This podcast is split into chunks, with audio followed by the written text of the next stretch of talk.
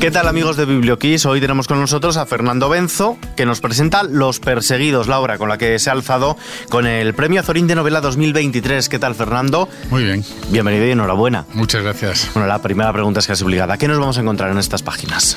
Pues os vais a encontrar con una novela fundamentalmente de aventuras. Luego tiene muchas, muchas capas y muchas, muchas otras opciones de lectura, pero fundamentalmente el punto de partida es, es afrontar una, una historia de aventuras que retrata además toda una época, ¿no? que recorre muchas, muchas décadas de nuestra historia a través de las andanzas de una, de una banda de delincuentes. Pero sobre todo es una, es una novela de acción, de aventuras, una novela negra, o es un thriller, esto de poner etiquetas siempre es mm. difícil, pero por ahí van los tiros. Es un thriller, pero no de estos thrillers sangrientos que últimamente nos estamos encontrando.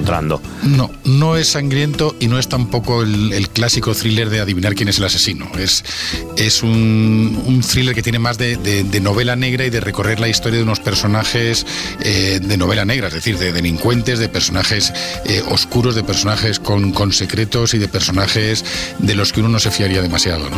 Sí, vamos a encontrar varios entramados. Podemos decir un entramado policial, otro periodístico, también el, el político y todo ello con la delincuencia como telón de fondo.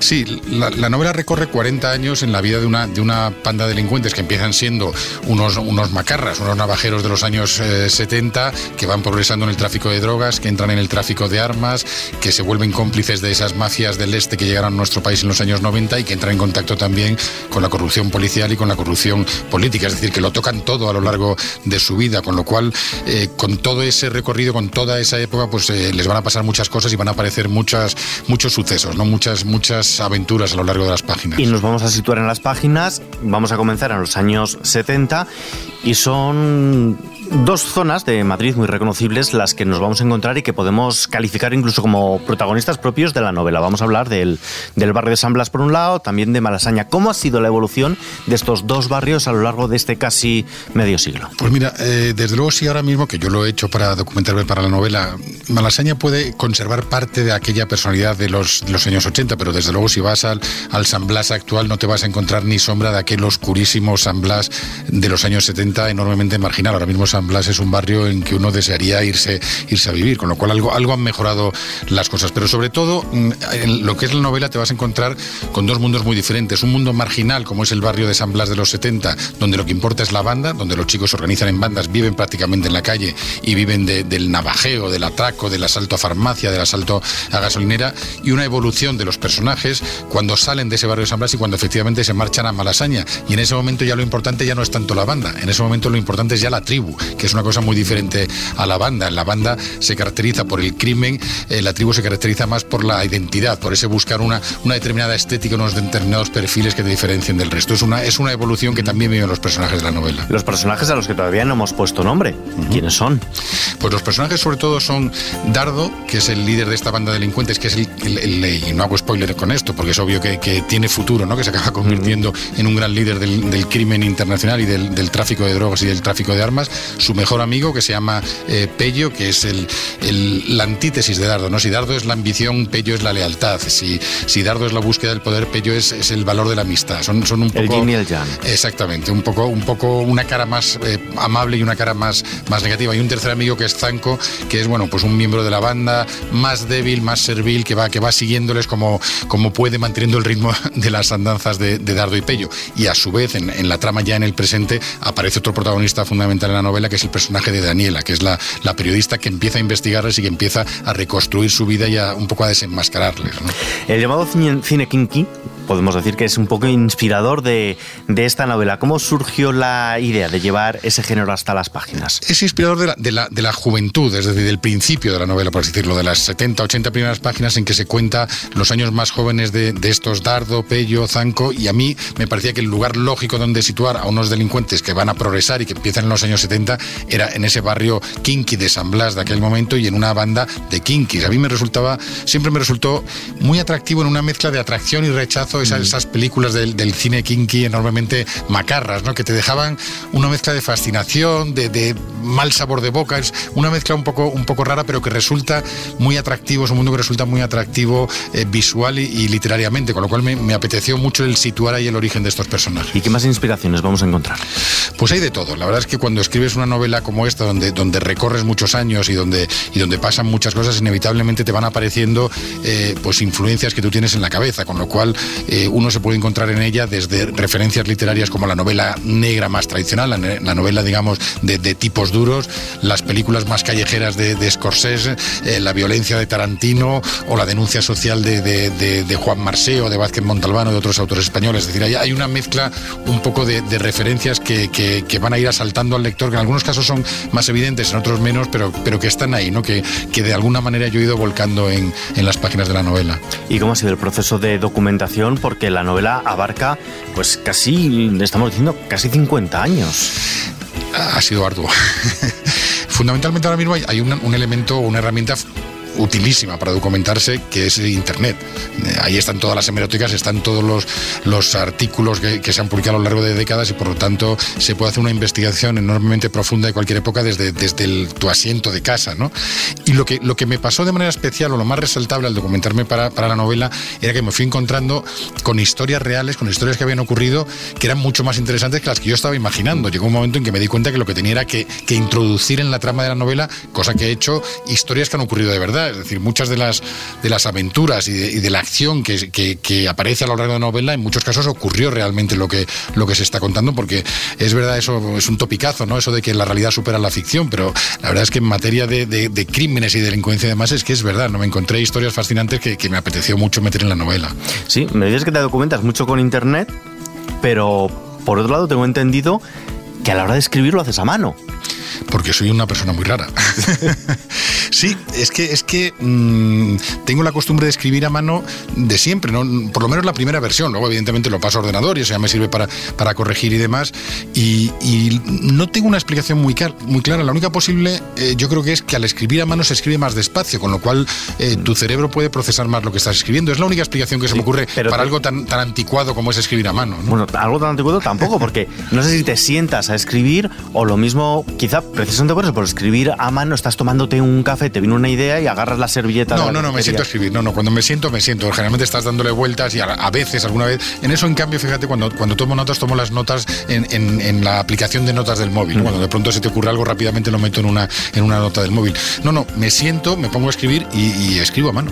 ¿Y cuántas libretas has llenado? Porque, claro, tenemos esta obra, Los Perseguidos, editada por Planeta, que son casi 700 páginas. Si lo haces a mano. Pues sí, el, manuscrito es un, es un, carpetón monumental. Yo tenía, tenía trozos de la novela eh, dispersos por diferentes sitios, por diferentes cajones y, y, demás. Y cuando ya, bueno, pues más o menos ha cogido el cuerpo definitivo y empiezas otra fase de correcciones y lo puse todo junto, eh, me asusté un poco, ¿no? Me encontré. Me ¿Tuviste que recortar mucho? Eh, no he recortado mucho porque a pesar de que la novela es larga, yo siempre tuve muy claro que el ritmo era muy importante y que no, no podía permitirme meter relleno. ¿no? no hay largas descripciones. Eso, como decía al principio, es una novela de acción fundamentalmente.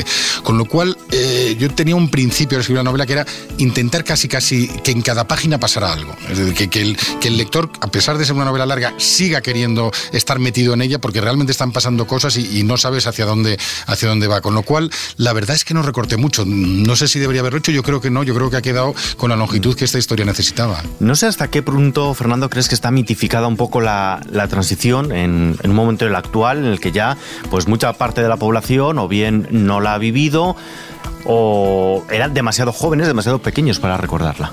Pues evidentemente hay una enorme mitificación. El, ejemplo más claro es el caso de la, de la movida, ¿no? La movida, eh, bueno, pues tuvo un lado luminoso y un lado creativo y un lado feliz, pero no era todo el mundo eh, feliz y contento, ni era todo un mundo perfecto, ni era todo música y, creatividad. Aquellos años tuvieron eh, muchos, muchas sombras, ¿no? Tuvieron las sombras de la, gran explosión que, se cuenta en la novela de la entrada, de la entrada de la droga en nuestro país y de, de todos los que se llevó por delante. Tuvo el tremendo drama que los jóvenes no conocen, pero que supuso un impacto social brutal, que fue la aparición del SIDA.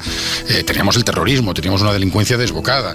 En fin, que, tendemos a, afortunadamente, acordarnos de lo bueno, pero, pero no, no fue un tiempo en absoluto idílico. Tal vez la sociedad que haya salido de ello sea mejor gracias a que existieron eh, pues la movida y todas estas eh, corrientes creativas, pero eso no quiere decir que todo fuera felicidad, ni muchísimo menos. ¿Qué pregunta todavía no te han hecho del libro y estás deseando que te hagan?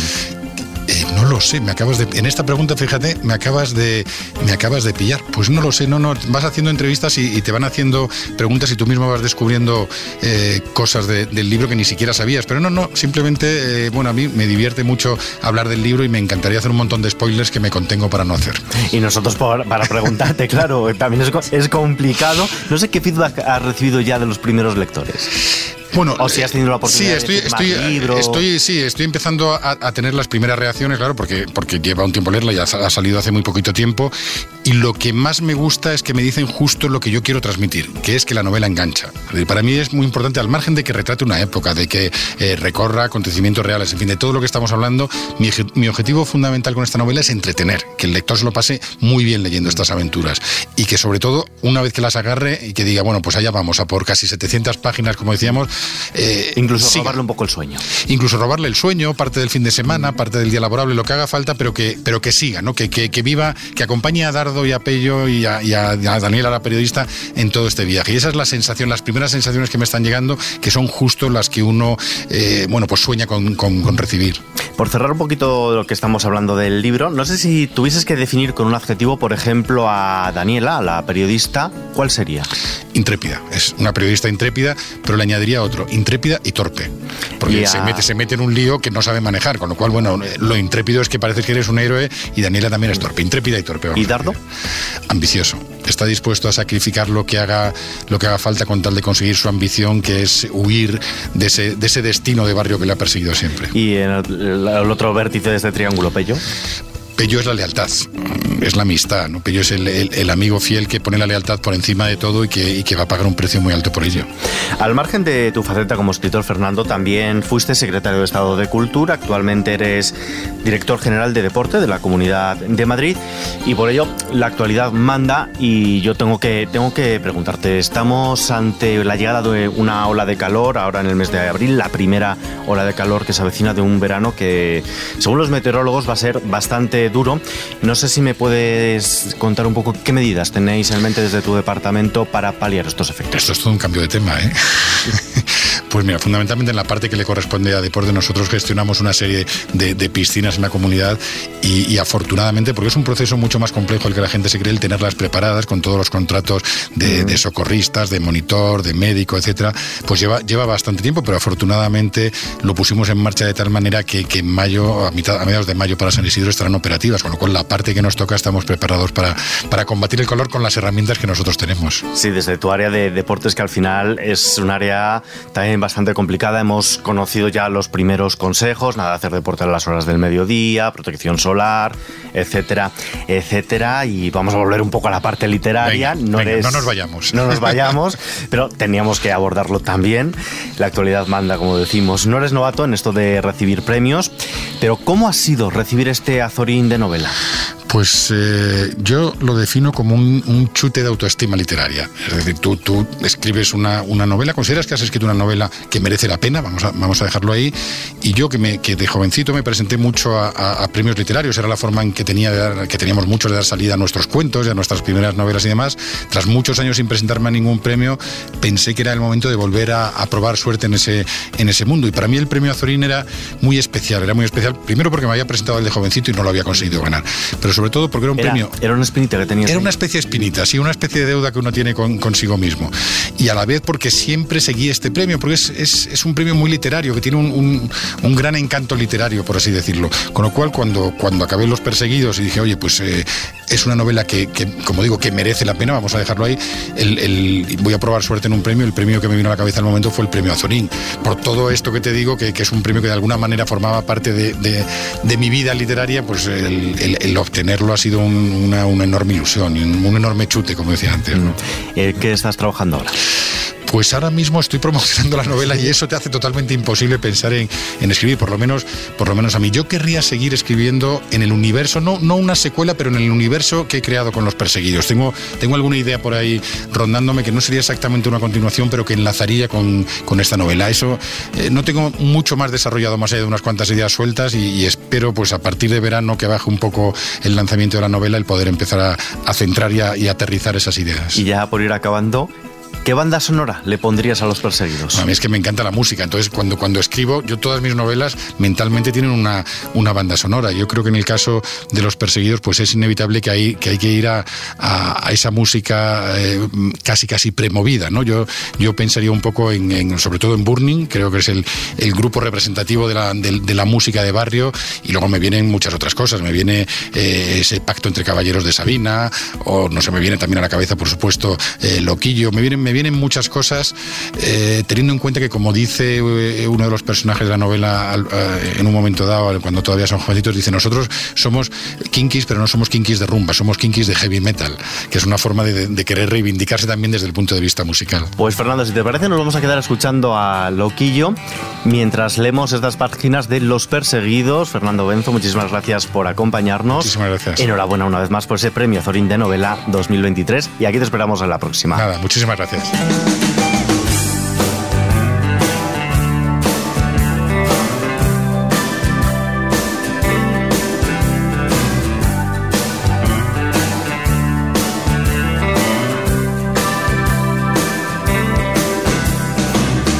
Lunes, martes, miércoles mirando hacia el mar. Es un buen lugar para irse a olvidar. Coches policía detrás la ciudad. Ojalá aquella rubia me mire al pasar. Tu chica puedes vivir